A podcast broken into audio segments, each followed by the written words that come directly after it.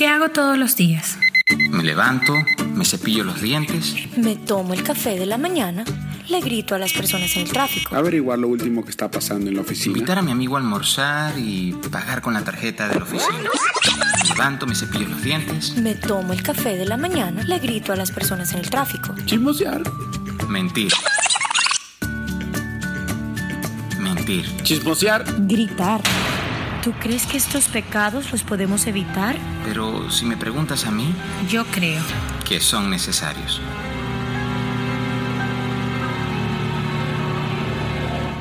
Estamos en la parte de atrás de nuestra serie Pecados Necesarios. La persona que dijo chismosear le salió de lo más profundo de su corazón. Ustedes lo escucharon, le salió muy natural. Así chismosear, así como que si es parte de su vida.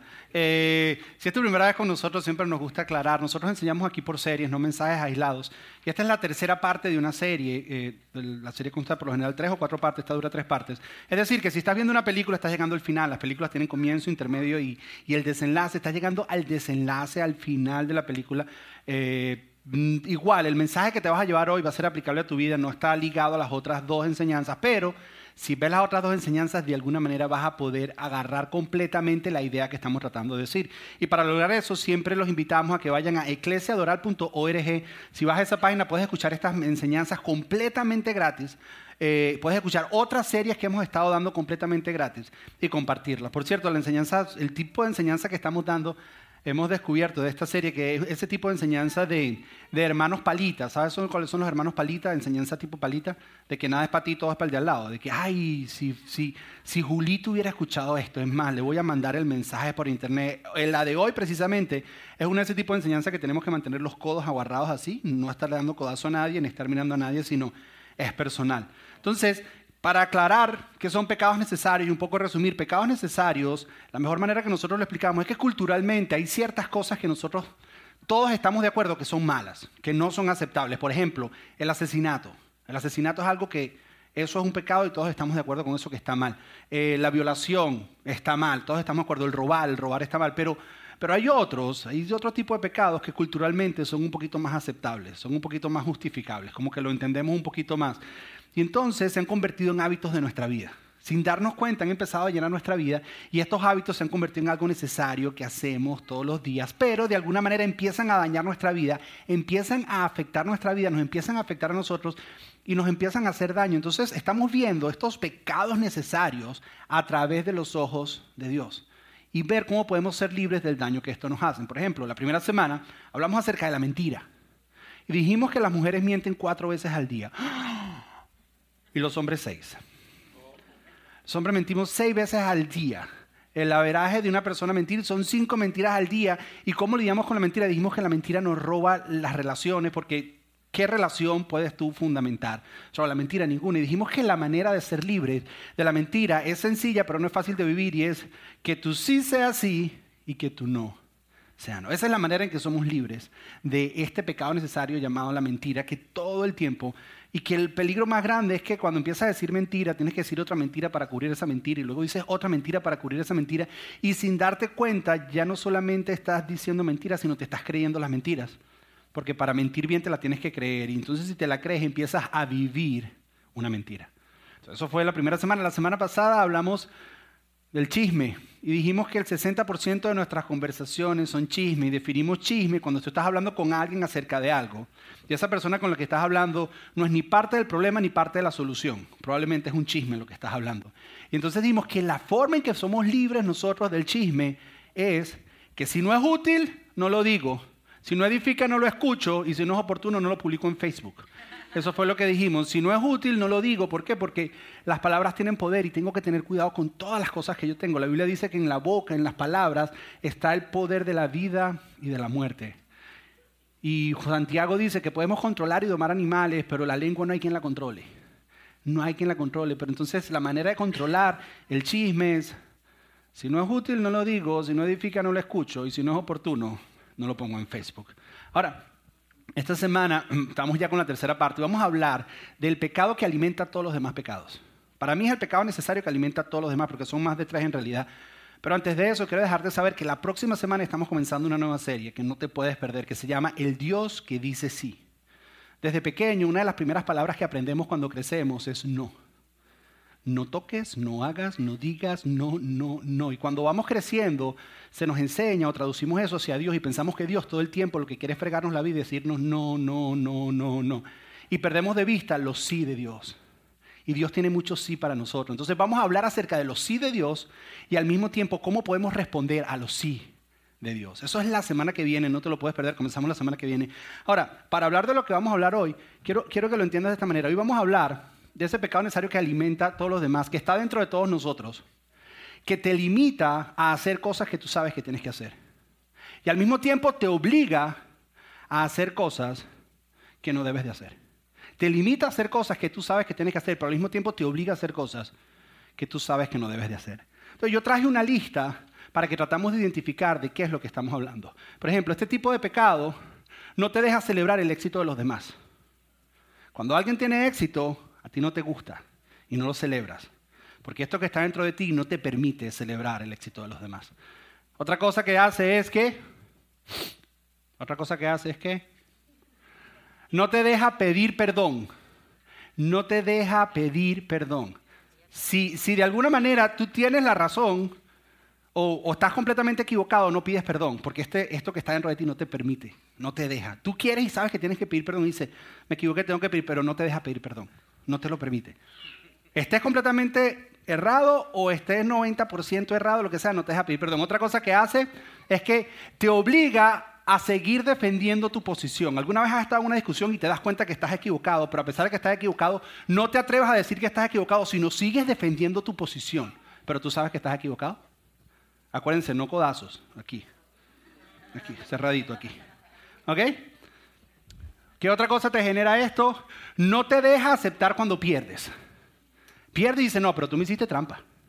No, no, eso fue trampa. No te deja aceptar cuando pierdes. Otra cosa que esto que está dentro de ti hace es no te deja admitir tus defectos o debilidades. Alguien te viene a decir y no quieres escuchar a nadie. No te permite aceptar defectos y debilidades.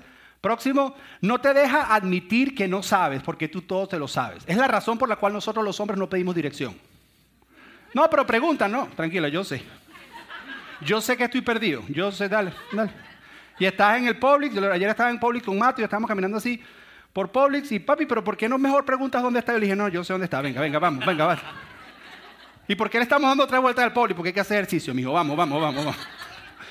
No nos deja decir o aceptar que no sabes. Otra cosa que hace es, no te deja que aprendas nada nuevo, porque como todo te lo sabes, entonces no puedes aprender nada nuevo.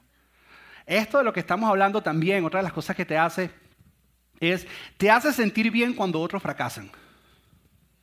Dices, yes, yes, le fue mal, yes. Rayaron el carro, yes, yes. otra cosa, otra cosa que hace, te lleva a hacer trampa cuando estás a punto de perder. Estás así a punto de perder, así busca cómo hacer la trampa, dice la mentira, lo que sea, viste cómo alimenta a todos los demás. Y dice, no, no, no, y haces trampa con tal de ganar. Otra cosa que hace es, te hace mentir acerca de tu pasado. Pero hay cosas en tu pasado que tú sabes, no quieres que la gente sepa. Entonces nunca terminaste el college, pero tú le dices a todo el mundo que lo terminaste. Eh, tal vez tuviste una bancarrota o tuviste un primer matrimonio, pero mientes acerca de cómo fue todo, porque de alguna manera tienes que proteger tu imagen. Otra cosa que hace es que te hace que compres cosas con dinero que no tienes para impresionar personas que no conoces. ¿Sabes más o menos de qué estoy hablando? El día de hoy vamos a hablar del, del orgullo. El orgullo. El orgullo te hace todo eso. Ahora, cuando hablo del orgullo, y me gusta aclararlo, no estoy hablando del orgullo de cuando tu hijo hace algo y estás orgulloso de él y le dices, estoy, estoy orgulloso de ti, te felicito. No es ese. No es el orgullo de que si lograste algo dices, ah, estoy orgulloso, me siento bien de haberlo logrado. Ese orgullo no es malo, ese orgullo es incluso hasta inspirador, ese orgullo no es malo. Estoy hablando del orgullo del cual Ricardo Arjona se refiere de esta manera. Cuando manda el orgullo siempre reina la desgracia. Ese orgullo que cuando tú le das control a ese orgullo, siempre va a haber desgracia. Es más, Proverbios 18 lo pone de esta manera. Proverbios 18 dice, Proverbios 18, el orgullo, al orgullo siempre le sigue la destrucción. Cuando tú dejas que el orgullo dirija tu vida, la consecuencia de eso va a ser destrucción, ya sea en tus relaciones, ya sea en tu trabajo. Cuando tú dejas que el orgullo sea el que controle tu vida, siempre, siempre vas a ir a la destrucción. La manera en que C.S. y un escritor muy famoso, el escritor de Narnia, un escritor acerca de Dios, uno de mis escritores favoritos, lo pone, lo dice de esta manera. La falta de castidad, en su época parece que era un caso importante la falta de castidad, la ira, la codicia, la embriaguez y todo eso no son más que pequeñas pulgas en comparación al orgullo. El orgullo te lleva a cualquier otro vicio. El orgullo es el que alimenta la mentira porque tú mientes para mantener una imagen. El orgullo es el que alimenta el chisme, pero cuando chismoseas te sientes más que los demás. El orgullo alimenta todos los demás pecados necesarios que estamos hablando. No solo eso, el orgullo es difícil, y uno de los problemas del orgullo, por la naturaleza del orgullo, es difícil de aceptar o de ver en el espejo. Todo el mundo a tu alrededor está siendo afectado por tu orgullo. Caminan alrededor tuyo, nadie en tu oficina quiere decir nada porque no saben cómo vas a reaccionar. En tu casa no quieren ni mencionar nada porque o vas a explotar o vas a ser agresivo pasivo y no le vas a hablar a nadie. Pero todo el mundo está siendo afectado y todo el mundo lo ve menos tú. Pero tú lo puedes reconocer en las demás personas. Y eso es lo que hace el orgullo. Ahora, tú no lo reconoces porque tú piensas que el orgullo es arrogancia. No, es que los arrogantes son los orgullosos. No, no, el orgullo el orgullo se disfraza de tantas maneras que tú no lo puedes encontrar y sin darte cuenta empieza a hacer daño, empieza a traer destrucción en diferentes áreas de tu vida. Una de las cosas donde el orgullo trae destrucción es que el orgullo te limita o te hace menos persona de lo que puedes ser. Porque el orgullo te limita a aprender cosas nuevas porque no recibes nada de nadie. El orgullo no te permite pedir perdón y daña tus relaciones. Más de una vez, más de una vez, has estado, tal vez como yo, mi esposa lavando los platos y yo en el sofá y dentro de mí, yo digo, sé que me la embarré, tengo que irle a pedir perdón. Y sé que tengo que irle a pedir perdón, pero hay una lucha dentro de mí. Hay una tensión dentro de mí que me dice, no vayas a pedirle perdón. ¿Sabes qué es eso? Eso es el orgullo. El orgullo que no permite que yo vaya. De la misma manera, yo sé que ella muchas veces ha tenido que venir a pedirme perdón. Y es porque hay, y, me imagino que tiene la misma lucha. La esposa ve al esposo y dice, sé que hice mal, sé que, y tengo que ir. Y el orgullo, hay una lucha. Y cuando tú ves esa lucha dentro de ti, significa que hay un orgullo dentro de ti que está luchando. Y el problema está que cada vez que el orgullo gana, cada vez que el orgullo gana, tú le estás dando el control remoto de tu vida al orgullo. Si hay una lucha en tu corazón y tú sabes que tienes que hacer algo que es lo correcto, tienes que pedir perdón, Tienes que decir algo que tal vez el orgullo no te permite decir, como tal vez decirle a tu hijo te quiero, te amo. O lo hiciste bien. Cualquier cosa que vayas a hacer y te sientes limitado y la limitación gana, en ese momento le estás entregando el control del orgullo, el control de tu vida, el orgullo. El orgullo está dirigiendo tu vida y tú no la estás dirigiendo. Cada vez que haces eso, el orgullo está dirigiendo tu vida. La pregunta es cómo podemos ser libres de este orgullo. Otra de las cosas que el orgullo hace es que no te deja decir lo que tienes que decir, no te deja pedir perdón, como comenté. Yo he estado, mire, yo he en reuniones por cuatro horas con personas que lo único que se tienen que decir uno al otro es perdón. Y por orgullo no lo hacen. He estado en otras reuniones que personas con tal de defender su punto, sabiendo que están mal, se inventan unas cosas que tú dices, ya espérate, ¿qué es lo que tú acabas de decir? ¿Será que te grabo y lo dices otra vez para que te escuche? Porque es que no tiene sentido. Porque el orgullo, el orgullo nos lleva hasta ese punto el orgullo. Otra de las cosas que el orgullo hace es que el orgullo nos limite en nuestra capacidad de amar y de ser amados. Porque el orgullo empuja a las personas que más amamos fuera de nuestro círculo. Porque como nosotros somos el centro y al nosotros ser el centro, y si nosotros somos el centro, al ser el centro, más nadie cabe en nuestro círculo. Más nadie entra en nuestro lugar, porque nosotros somos el centro. Todo se trata acerca de nosotros. Y el orgullo lo que hace es empujar a esas personas que más amamos. Pero lo que más me preocupa que hace el orgullo el orgullo empuja a Dios fuera de tu vida. Una persona dijo una vez que las personas orgullosas nunca miran hacia Dios porque el orgulloso siempre mira a los demás hacia abajo. Y como estás mirando hacia abajo, nunca miras hacia arriba. Pero el salmista David lo pone de esta manera y dice, los malvados son demasiado orgullosos para buscar a Dios. Parece que piensan que Dios está muerto porque la persona orgullosa cree que se la sabe todo y que no necesita ni de Dios.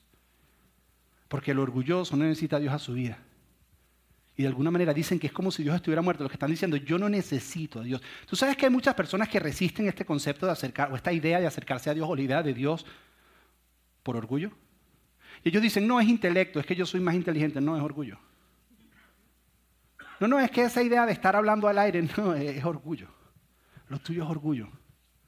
Y para ti es como si Dios estuviera muerto. Eso es lo que hace el orgullo. Pero el orgullo se ha convertido en una cárcel, donde nosotros estamos presos dentro de la cárcel y las personas que más amamos, incluso Dios, lo tenemos fuera de la cárcel. Y pensamos que tiene que ver con intelecto, que somos más inteligentes, que es que nadie nos puede entender, que nosotros somos y nos sentimos los más arrogantes, pero realmente, realmente estamos empujando a todo el mundo. Y no lo hacemos conscientemente porque nadie dice, ok, voy a ser lo suficientemente orgulloso para quedarme solo. Nadie, nadie dice, voy a ser lo suficientemente orgulloso para que mis hijos y mi gente que yo amo estén todo el tiempo preguntándose, ¿será que me quiere? ¿Será que me ama? Porque el orgullo pone a la gente que tú amas a dudar en ese tipo de cosas.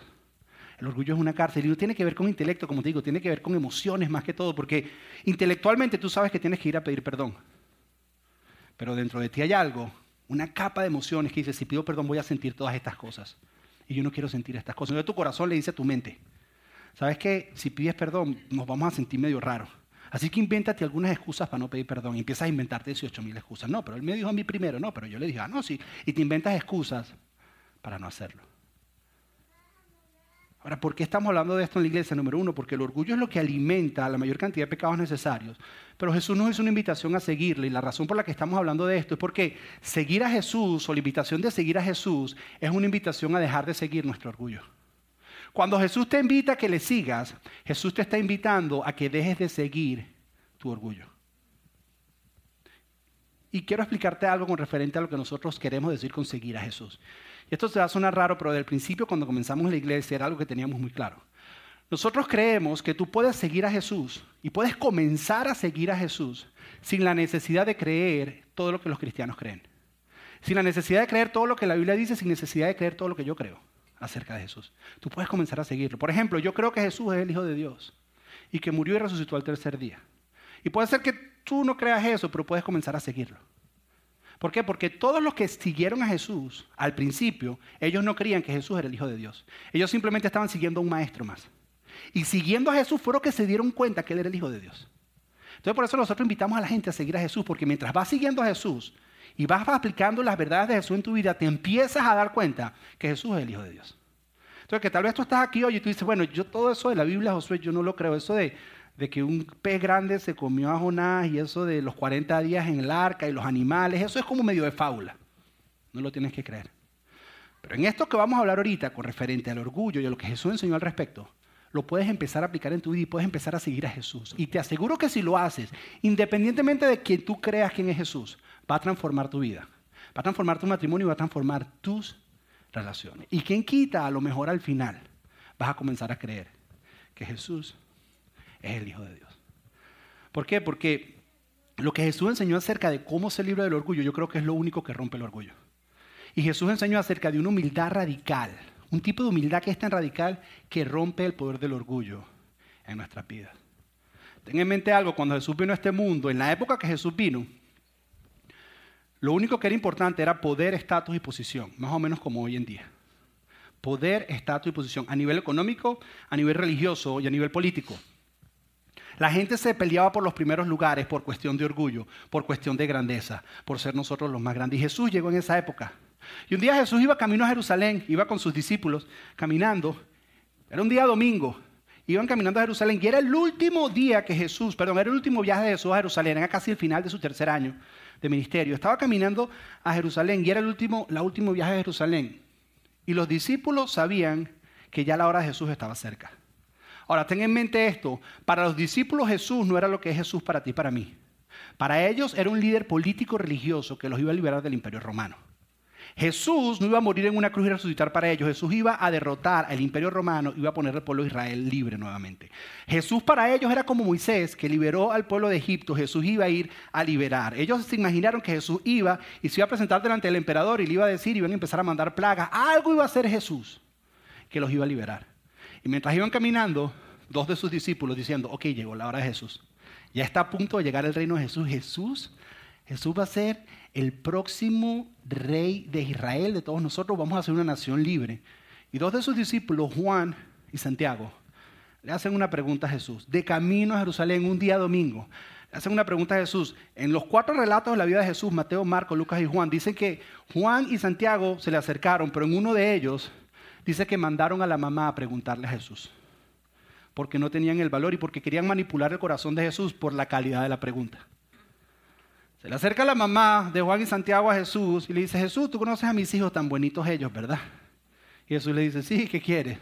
Dice, te voy a pedir un favor, ahora que vas a establecer tu reino. Porque acuérdate que ellos pensaban que Jesús en la próxima semana ya los había liberado. Ahora que vas a establecer tu reino, yo te voy a pedir que ellos se sienten en los lugares de honor al lado tuyo. Y que estaban buscando ellos posición y poder. que estaba alimentando eso? Estaba alimentando el orgullo. Pero ¿cuál fue el problema? El problema no fue que ella preguntó. El problema es que los otros diez discípulos se enteraron de la pregunta. Y empezaron, dice la Biblia, a discutir entre ellos. Ahora, yo quiero que te imagines conmigo cómo iba esta discusión. Yo imagino que Pedro se paró y dice, ustedes sí son descarados. Pero un momentico, yo fui el que declaré que él iba a ser Cristo. Fui yo. Y yo caminé sobre las aguas. A ver, ¿quién de ustedes aquí caminó sobre las aguas? ¿Nadie? Bueno, yo sí, así que el que va soy yo. A lo que Juan y Santiago habrán dicho, ya va, espérate, espérate, espérate. Pero nosotros preguntamos primero. Y el que pega primero pega dos veces. Así que vamos nosotros primero. A lo que Juan, a lo que Judas, el que manejaba el dinero, dijo, estos perdedores todos. Todo el mundo sabe que el que maneja el billete es el que está ahí a la par. El segundo voy a ser yo. Y Dios, Jesús, se dio cuenta de la discusión que estaba habiendo entre ellos. Y le dijo, ey, ey, ey, vengan acá, voy a explicarles algo. Los detuvo. Le dijo, quiero explicarles algo. Ustedes han visto, dice Jesús, mira esto, ustedes han visto que los gobernantes y los líderes de este mundo, dice, se enseñorean sobre las naciones y sobre las personas. Pero entre nosotros no va a ser así. Y Jesús está a punto de definir está a punto de redefinir lo que significa grandeza. Está a punto de redefinir lo que mata el orgullo y ese querer tener el primer lugar, ese querer siempre ganar, ese yo no pido perdón porque yo tengo la razón. Está a punto de redefinirlo. Jesús les dice, pero entre ustedes no va a ser así. Entre ustedes el que quiera ser el más grande debe ser el que sirve. Porque la manera en que tú matas el poder del orgullo es sirviendo a los demás. Jesús está diciendo, ¿sabes qué? la manera, la nueva definición de grandeza. La grandeza no se define ni en títulos, la grandeza no se define ni en posición, la grandeza no se define en cuánta gente me está sirviendo a mí, no, la grandeza se define en cuánta gente está sirviendo tú. En qué también sirves a los demás. Y mientras te mantengas sirviendo a los demás, vas a poder tener tu orgullo bajo control. Es decir, que cuando yo estoy en una discusión con alguien, y mis emociones me dicen, no, no, porque es que es lo que me merezco y es lo que él se merece y me tiene que venir a pedir perdón. En ese momento tengo que decir, el orgullo me está impidiendo ser grande. Y para ser grande tengo que ir a la definición de Jesús y tengo que ver cómo sirvo a esa persona. ¿Cómo puedo buscar el beneficio de la otra persona? Que si yo estoy en una discusión con mi esposa y estamos discutiendo y siento arrancarle la cabeza en el precioso nombre de Jesús, en ese momento me tengo que hacer la pregunta, espera, espera, espera, espera, espera, espera. Así tengas la razón, Josué. ¿Cómo puedes buscar algo que la beneficie a ella? en toda esta situación. Y en ese momento mi orgullo deja de controlar mi vida. Jesús está definiendo un nuevo nivel, una nueva definición de grandeza y es servicio, es lo que mata el orgullo. Ahora, pasaron cuatro días y a estos hombres se les había olvidado todo. Eso fue el domingo, el jueves. Así más o menos como ustedes que escuchan aquí el domingo y por ahí el martes no se acuerdan nada de lo que yo dije. Más o menos así. Era, era, era jueves y se les había olvidado todo. Estaban cenando. Estaban cenando con Jesús ya casi casi la última cena. Esta no es la última cena, pero es una escena donde ellos están cenando. Y habían pedido un lugar prestado para comer. Pero había una tradición muy importante en esta época. Y la tradición es la siguiente, que todo el que llegaba a una casa tenían que lavarle los pies. Ahora, ¿qué significa lavar los pies? Para que lo entendamos culturalmente. Las personas en esta época, su manera de transporte de un lugar a otro en grandes distancias era caminando, únicamente. Ahora, los caminos eran caminos polvorientos y llenos de tierra. En los caminos muchas veces encontrabas basura, animales muertos y desechos de animales. Y ellos nada más se ponían unas sandalias delgaditas. O sea que no importaba si tú te habías bañado en la mañana o en la tarde, cuando ibas caminando ibas pisando eso. Y cuando llegabas a una casa, tú podías estar tu cuerpo completamente limpio, pero tus pies estaban hechos un asco. Y apenas llegabas en la casa, había una persona que era un siervo, era un esclavo, que, que era el trabajo más bajo de todos los esclavos. Y el trabajo de esa persona era todo el que llegara a la casa le tenía que lavar los pies. Y más iban a ir a comer. Entonces llegan y están sentados y el lugar que habían pedido prestado para ellos cenar, parece que se les olvidó pedir que le pusieran al muchachito que lavaba los pies. O le habían dado el día libre al muchacho que lavaba los pies.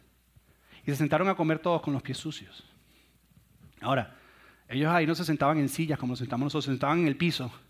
Sentada en el piso con los pies de lado y tus pies le quedan al frente del plato de la otra persona que está comiendo. Y así estaban sentados y nadie hacía nada.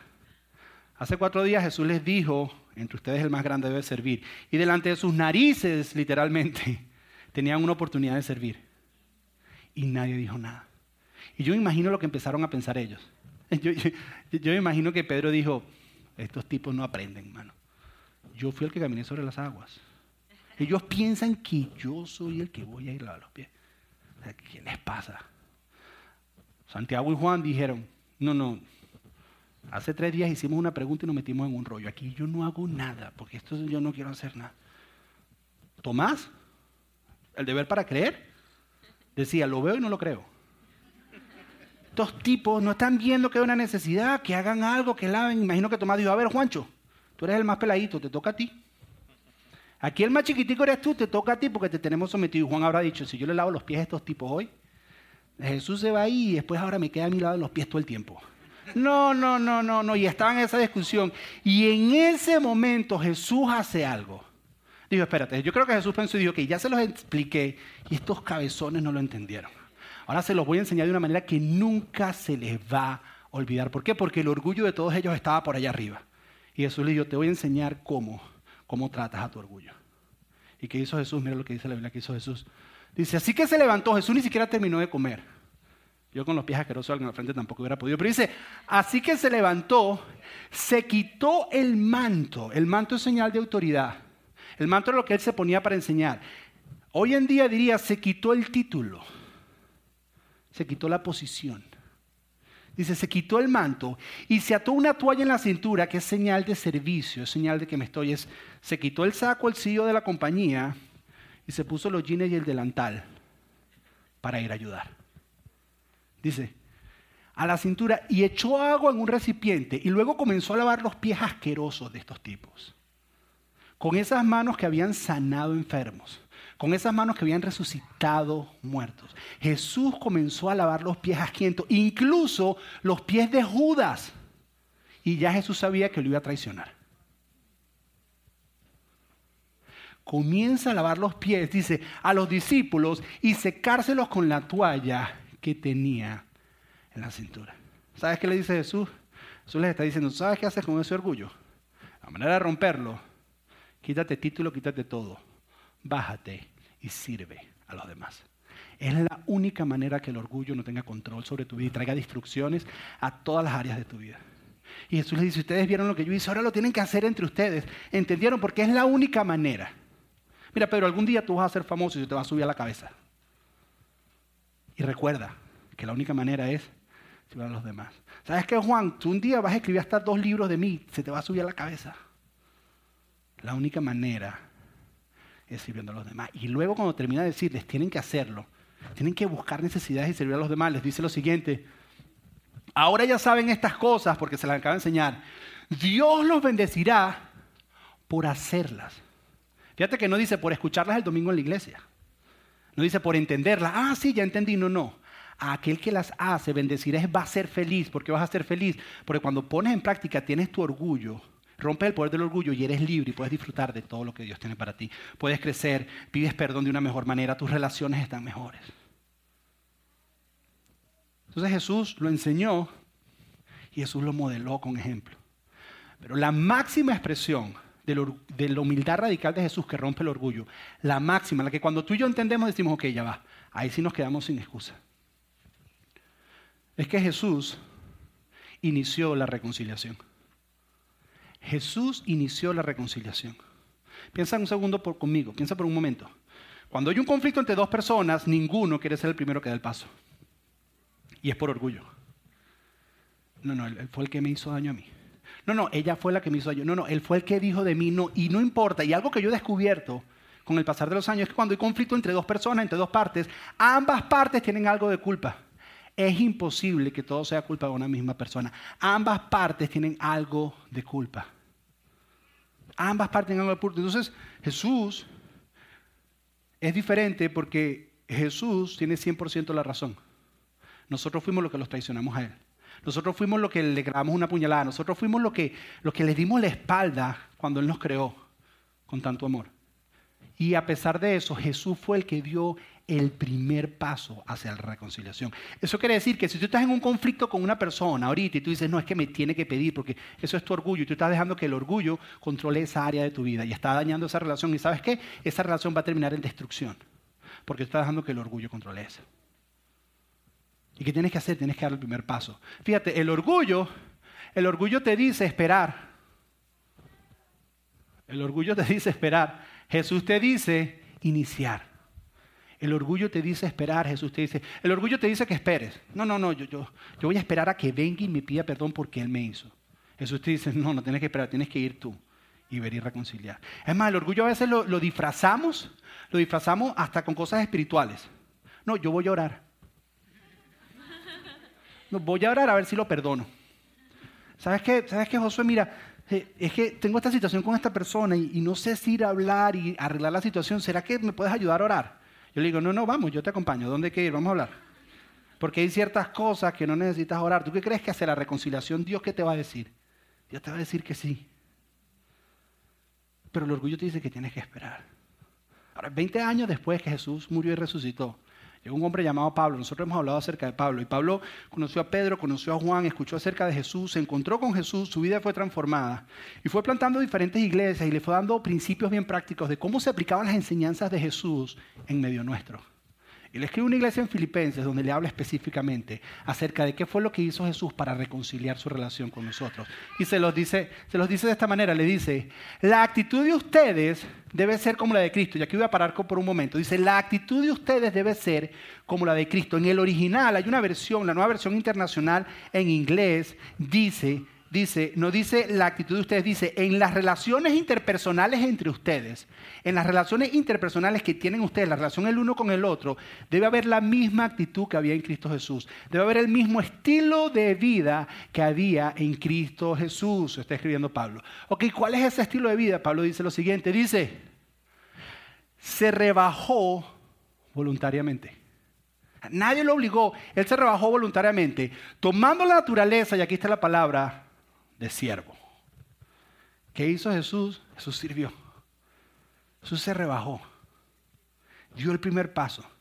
Es decir, que cuando hay un conflicto, cuando yo tengo un conflicto con alguien y está toda esa capa de emociones que me quiere tener preso y dice, yo no le voy a pedir perdón, porque él es quien me ve a mí y él fue el que me hizo daño, o ella es la que me ve a mí y es la que me hizo daño, para romper ese orgullo que está controlando mi vida, me debo de preguntar, ¿qué puedo hacer para servir a esa persona?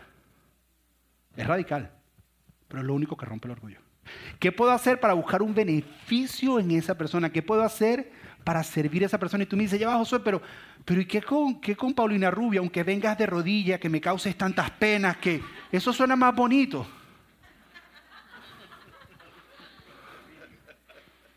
No, porque tú debes pararte y decirle, ¿sabes qué orgullo? Cada vez que yo dejo que tú controles esta parte de mi vida en una relación, siempre la relación termina destruida. Entonces tengo que romperlo. Y la manera de romperlo es preguntarme, ¿cómo puedo hacer yo para beneficiar a esta persona? Ya va a llevar, pero es que es tu enemigo, te hizo daño. Sí, Jesús también habló de eso, que debemos amar a los enemigos. Entonces es preguntarte, ¿qué puedo hacer yo para servir a esta persona? Pero fue el que te hizo, fue, pero ¿qué puedes hacer tú? Porque no fue eso lo que hizo Jesús cuando tú y yo lo ofendimos. Dice, se hizo siervo y nos sirvió. Yo imagino que Jesús y el Padre y el Hijo vieron y dijeron, qué desastre que tienen esto. Y Jesús dijo, yo voy. A lo que tal vez no fue así, pero imagino que el Padre le dijo, pero si ellos no han hecho ningún paso, Jesús dijo, no, pero yo quiero ser el que inicia. Yo quiero ser el que da el primer paso hacia reconciliar, porque es lo que realmente rompe el orgullo.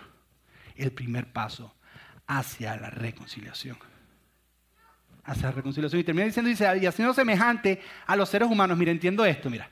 Jesús era Dios. Y la Biblia dice que no consideró el ser igual a Dios como algo que aferrarse, no agarró de esos privilegios. Él no agarró su título y dijo, yo soy ahora háganme. No. Dije, no considero, mira, el mejor ejemplo que tengo de esto es, cuando yo estudié secundaria, cuando yo estudié liceo, yo estudié en un liceo en Venezuela, donde mi mamá era la directora. habían ciertos privilegios que uno tiene cuando tu mamá es la directora. Uno de los privilegios es que era el único liceo en toda la zona que permitían tener el cabello largo, porque a mí me gustaba tener el cabello largo. Yo le decía a mi mamá, si tú no me lo prohíbes en la casa, ¿cómo me lo vas a prohibir en el colegio? Era el menor de la casa, yo las agarré viejito, entonces podía hacer ese tipo de cosas. Entonces yo tenía el cabello por aquí largo y recuerdo una vez que estaba en octavo grado y me tocó una maestra que nunca me había, una profesora que nunca me había visto y cuando está pasando lista el primer día, lee así y nada más lee mi nombre y no lee mi apellido. Y dice, Josué, bueno, Jerjes, dijo, Jerjes. Para no decir mentira, pues. Estamos en esto de decir verdad y toda la cosa. digo, Jerjes. Y yo digo, presente. Sí, sí, me llamo Jerjes para algunos de ustedes. ¿Qué? ¿Qué? Sí, Jerjes. Después te, después te explico, después te explico. No me estoy burlando de nadie, te lo prometo. Entonces, entonces dice, yo digo, yo digo presente y la maestra levanta así, se hace así y me mira así. Me dice, a ver, ese cabello está muy largo, me dice. Esta tipa que se cree. Ese, ese cabello está muy largo. Para la próxima semana, más cortico yo. Le dije, ok, no se preocupe.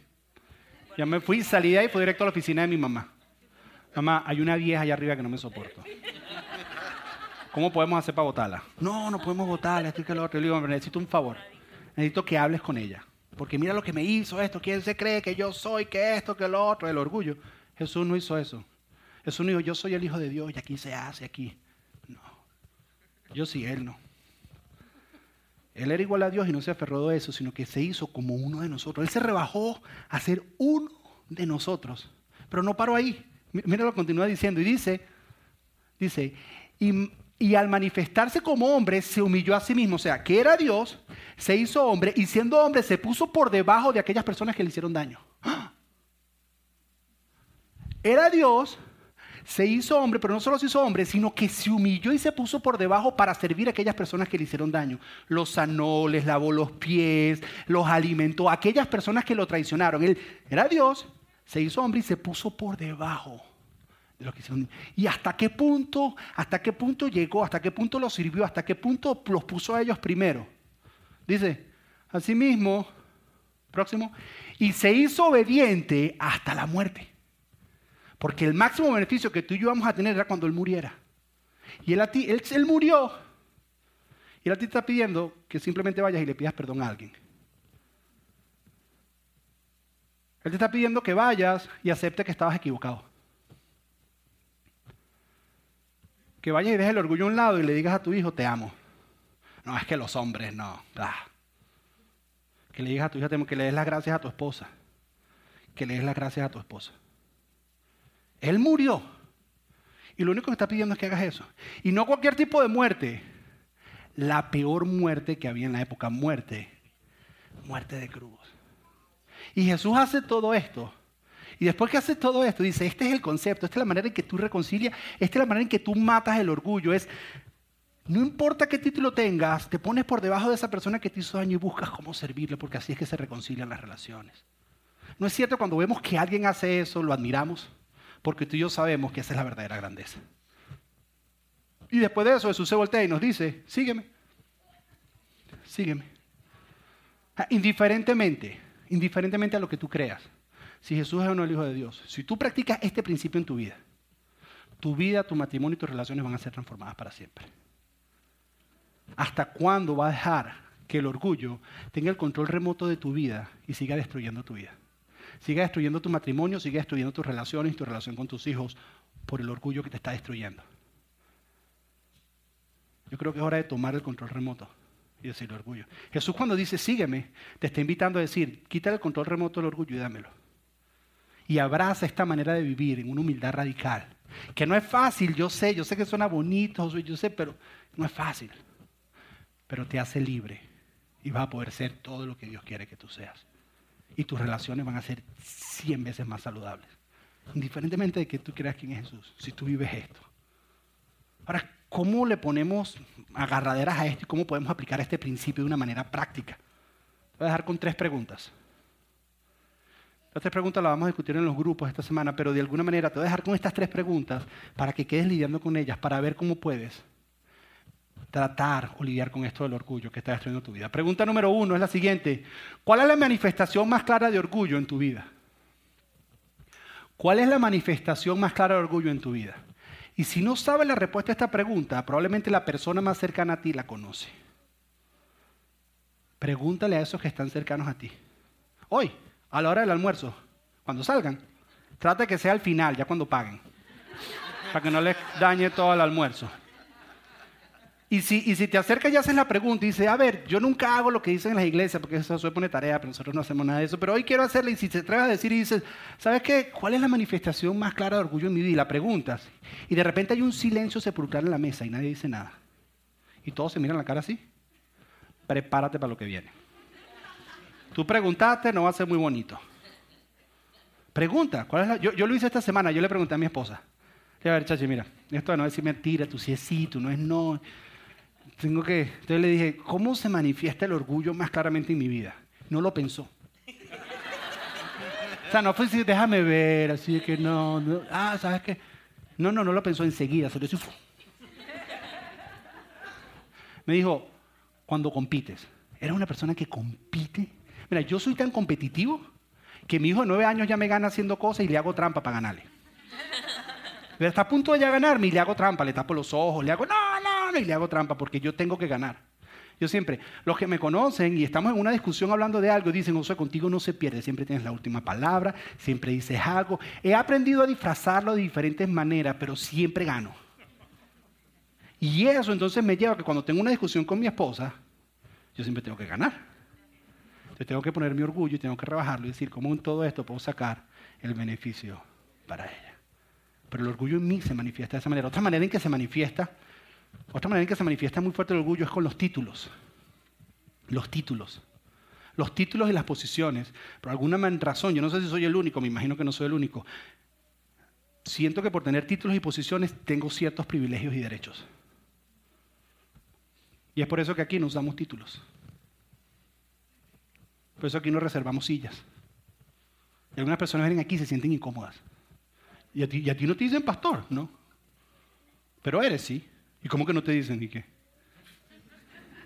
No usamos títulos, no reservamos silla. Las personas que se sientan aquí no es porque le tenemos silla reservada, es porque logísticamente es más cerca.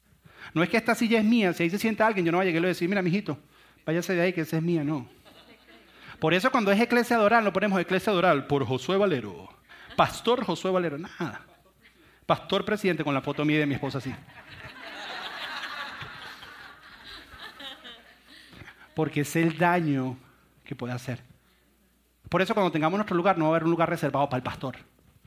Si el pastor es el primero que debe llegar, deben haber un montón de puestos cuando el pastor llegue para estacionarse. no va a haber nada de eso. Hace, poco hay una idea que de alguna manera nació entre un grupo de personas que estamos cerca aquí, algunos de ellos, no todos. Y la idea eventualmente pasó a ser para otro lugar y estábamos luchando y una persona me hizo la pregunta y me dijo que José, pero un momentico, acerca de esa idea, acerca de esa idea que estamos hablando. Me dice, ¿esa no te la inventaste tú? Y si yo decía que sí, yo sabía lo que venía así, ah, el orgullo así de que sí, y ahora vamos a pelear, mía, mía, mía, yeah. Y mi respuesta fue, no, men, yo no soy tan inteligente para haberme inventado eso. Es por eso que tú aquí cuando nosotros hablamos, nunca me oyes hablando yo, yo, yo, sino nosotros, nosotros, nosotros. Porque yo he entendido que esto no es algo de Josué Valero, esto es un grupo de personas que estamos haciendo esto. Ay, pero qué humilde. No, no es humildad. Es que conozco el peligro de mi orgullo. Que si alimento un poquito el orgullo, se genera un monstruo aquí. Entonces, como lo conozco, lo tengo pillado. Entonces, no le doy nada donde se pueda alimentar. ¿Pero por qué? Porque reconozco que alimenta mi orgullo. La pregunta es, ¿tú reconoces cómo se manifiesta el orgullo en ti? Para que lo puedas mantener así controladito. ¿Lo reconoces? Ahora, la segunda pregunta. La segunda pregunta es, ¿Cómo se disfraza el orgullo en tu vida? Confianza en mí mismo. Eso está bien. Pero hay una línea que es arrogancia. Y todos la reconocemos. Y tú puedes decir que es confianza en ti mismo, pero realmente lo que eres es un arrogante y lo haces por orgullo. Tal vez tu modo y tu manera de vestir, no, yo siempre estoy bien vestido y eso, y, pero a lo mejor lo que estás proyectando es que tú eres mejor que todo el mundo. Intelectual, no, yo soy muy inteligente, pero nunca, nunca, nunca nadie, nunca nadie sabe más que tú, tú sabes más que todo el mundo orgullo. Excelencia. No, nosotros hacemos las cosas con excelencia y todo, pero ¿para qué? ¿Para que hablen de ti, que te bombo? ¿Para qué? Sí, hay muchas virtudes donde detrás, que son buenas y el orgullo se puede disfrazar detrás de ellas. ¿Cómo se disfraza el orgullo en tu vida? Porque te está destruyendo. Ah, que es un pecado necesario. No, te está destruyendo. Y está destruyendo tus relaciones. Y por último, ¿cuánto tiempo va a dejarle el control de tu vida al orgullo. ¿Por cuánto tiempo? ¿Una semana más? ¿Un año más? ¿El resto de tu vida? ¿Por cuánto tiempo tú le vas a decir el orgullo? Toma orgullo, sigue controlando mi vida y sigue destruyéndome. Yo creo que es hora de que lo agarremos y le digamos, ¿sabes qué orgullo? Orgullo, tú no me controlas, tú no eres mi amo. ¿Sabes qué orgullo? Tú no eres mi jefe. Y a partir de ahora en adelante vamos a cambiar algunas cosas. Vamos a cambiar algunas cosas. Es más, ¿sabes qué orgullo? ¿Sabes qué voy a hacer? ¿Sabes qué voy a hacer orgullo? Voy a ir y le voy a ir a pedir perdón a esa persona. Y entonces dices, hashtag orgullo, toma lo tuyo. Voy a ir a pedirle perdón a esa persona que, es más, voy a ir a perdonarla. ¿Sabes qué? Hashtag orgullo, toma lo tuyo. Para que nos siga. ¿Sabes, ¿Sabes qué voy a hacer, orgullo? ¿Sabes qué voy a hacer? A esa persona que lo hizo bien, que me dio envidia, voy a ir a felicitarlo. Hashtag orgullo, toma lo tuyo. A esa persona que le dieron la promoción que yo quería, voy a ir a felicitarlo. Hashtag orgullo, toma lo tuyo, porque no vas a controlar más mi vida. ¿Sabes qué voy a hacer orgullo? ¿Sabes qué voy a hacer? Voy a meter en uno de esos grupitos de la iglesia que se reúnen en la semana para hablar. Que parecen como unos tontos todos. Porque quiero aprender de Dios. Pero mi orgullo no me deja porque yo, yo me la sé toda. Hashtag orgullo, toma lo tuyo. ¿Sabes qué voy a hacer? Voy a, voy a, voy a ofrecerme para servir en la iglesia. En los niños, en donde sea. Porque tú me has dicho, no, yo soy, no, a mí que me pongan, no, yo, recoger cable, yo, mover, yo, yo, yo, hashtag orgullo, toma lo tuyo, ¿en qué necesitan ayuda? ¿Sabes qué voy a empezar a hacer orgullo? Mira, orgullo, escúchame bien, ¿sabes qué voy a empezar a hacer? Voy a comenzar a orar y a hablar con Dios. Hashtag orgullo, toma lo tuyo.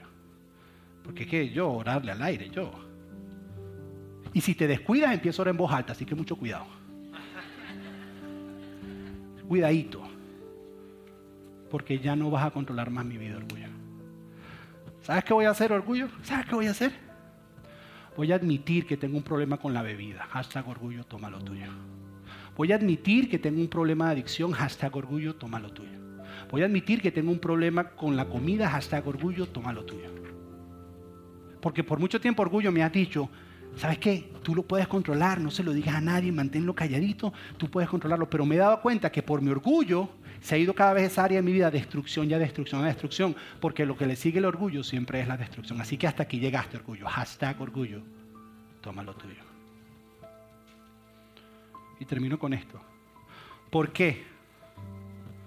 ¿Por qué vas a agarrar el control de tu vida y se lo vas a entregar a algo que lo que te va a causar es destrucción en tu vida? ¿Por qué? En vez de agarrarlo y dárselo a alguien que murió para darte vida a ti. ¿Por qué? ¿Por qué, ¿Por qué vas a agarrar tu vida y la vas a poner en manos de algo que lo que quiere es destruirte? En vez de agarrarlo y dárselo a alguien que murió por ti, lo que quiere es edificarte. Aplicaciones hay muchas para esto. Y mencioné un montón. Tú sabes cuál es la que tienes que hacer. Pero para ser libre de este pecado necesario llamado orgullo que alimenta a todos los demás, sirve a los demás. Identifique ese orgullo y manténlo ahí. Es la única manera que vas a ser libre. Cierra tus ojos y vamos a orar. Padre, te damos gracias, Señor, en esta tarde ya. Gracias por esta serie de enseñanzas que entre risas y bromas nos ha ido transformando poco a poco, Señor. Y hoy hemos entendido que lo que alimenta todo es este orgullo, esto de que nos creemos la gran cosa, Señor. Y tú dijiste en algún momento, algo que tal vez ni yo puedo entender, y es que los humildes heredarán la tierra. Que hay una herencia para aquellas personas que viven este tipo de humildad. Y no es falsa humildad, sino una humildad que reconoce quiénes somos en ti. Pero al mismo tiempo que sabe pedir perdón, que sabe aceptar cuando está equivocado, porque es ahí donde se ve la diferencia. Que reconoce cómo se ve el orgullo en su vida y sabe atacarlo y le sabe quitar el control de la vida. Ayúdanos, Espíritu Santo de Dios. Ayúdanos a vivir estos principios Tal vez no vamos a ser perfectos, pero por lo menos vamos a intentar cada vez, cada vez más, aplicarlos a nuestra vida para vivir la vida plena que tú tienes para nosotros. En el nombre de Jesús. Amén y amén.